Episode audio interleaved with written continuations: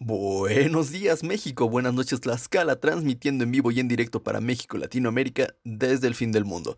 Episodio número 6 de este pedo titulado Conspi Files. Desde que tengo memoria, la conciencia ambiental ha sido un tema que ha estado presente, pero desde hace un par de años se ha intensificado.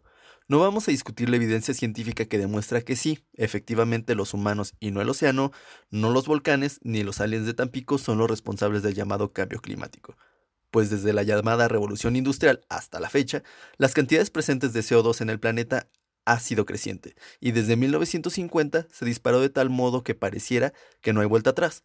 Podemos comenzar a señalar culpables, proponer alternativas, decir que una niña de 17 años es la respuesta, pero más bien pareciera que todos señalan a los humanos como individuos como los principales responsables y esto tiene un motivo. Así que no uses condón porque el plástico mata al planeta, que aquí comienza este episodio. La tecnología ha avanzado más en los últimos 10 años que en los últimos 100 años anteriores al inicio de la década. No podemos decir que estamos ni cerca del futuro que imaginaban los visionarios en los 70s, pero sí hemos comenzado a ver cosas bastante interesantes. Dejar de ver tu celular para ver la hora en tu Apple Watch, por ejemplo, celulares más grandes que mi casa y perros en carreolas. La paradoja en este punto es que pese a eso, pareciera que estamos en una rueda de hámster en la generación de energía y en la movilidad.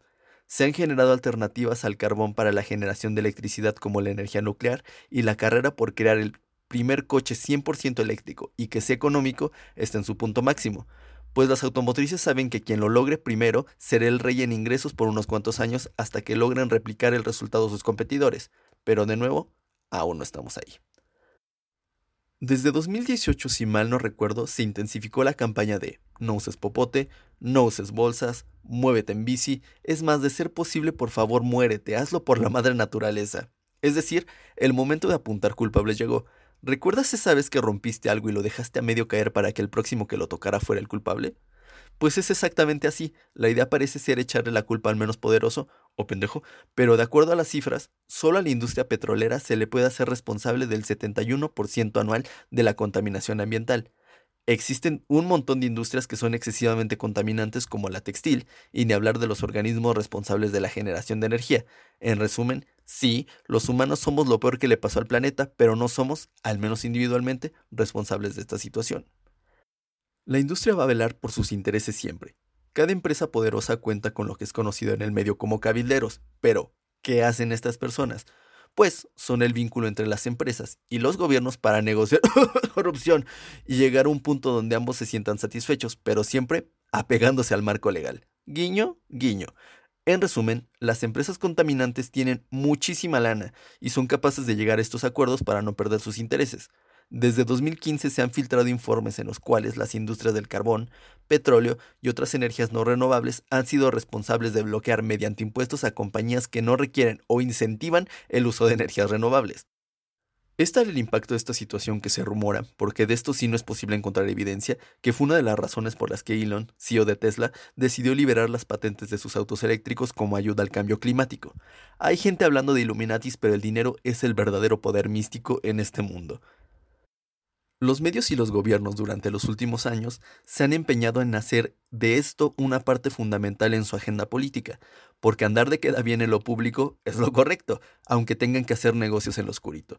Y es por eso que hemos visto campañas a lo largo de Latinoamérica como la prohibición al uso de bolsas, sin popote, la prohibición del uso de coche por lo menos una vez a la semana, que en este punto siendo justos, al menos en LA y Ciudad de México, se han llegado a registrar reducciones significativas en el nivel de CO2, pero no lo suficiente para decir que es un programa 100% exitoso y es parte de las soluciones al cambio climático. Y con estos programas implementados me pregunto dos cosas. La primera, si siendo una parte pequeña del problema, ¿de verdad estamos ayudando? ¿De verdad somos lo suficientemente grandes como para impactar? Y dos, con esta prohibición, en vez de bolsa de bolsas, ¿tendremos caja de cajas? ¿No? Bueno, sigamos. La idea de hacernos responsables de la situación ha llegado al punto de existir propuestas para generar un impuesto a la carne. Hazme el chingado a favor, pues justifican que la industria ganadera es de las más contaminantes, cosa por lo menos dudosa, pero 100% extraña. Además es muy conveniente que sea de las pocas industrias atacadas, pues es de las de menor ingreso entre las contaminantes, por supuesto. Más que conveniente yo lo veo sospechoso. Pese a todo, El activismo de sillón ha dado sus frutos en este tema. Cada dos o tres años surge una cara para el movimiento. El turno es de Greta Thunberg en este momento, una niña que fue nombrada persona del año y que no sé a qué chingadora va a la escuela, pero que al igual que otros portavoces eventualmente será evidenciada y no será el fin del mundo, pues vendrá otro y otro y otro. Por desgracia este tema requiere siempre de politiquería y será necesaria una voz congruente y con credibilidad que obviamente Greta no tiene que además cuente con las influencias para poder exigir esta regulación necesaria para la industria que son los verdaderos responsables. Si me preguntan, ¿es momento de entregarse al pánico? Sí, el esfuerzo que podamos realizar individualmente, sin embargo, no es en vano. Somos un chingo y cualquier ayuda será buena, pero en realidad somos solo una parte pequeña del problema. Cuando sea muy tarde se implementarán, comillas, hoy no circula, a las empresas, pero mientras no es una catástrofe no se les podrá exigir que lo hagan, pues medios y gobiernos están de ese lado. Lo único que nos queda por hacer es adaptarnos o morir. Todas las campañas en curso dan la ilusión de estar avanzando, pero estaremos en una caminadora eléctrica hasta que la industria se haga también responsable.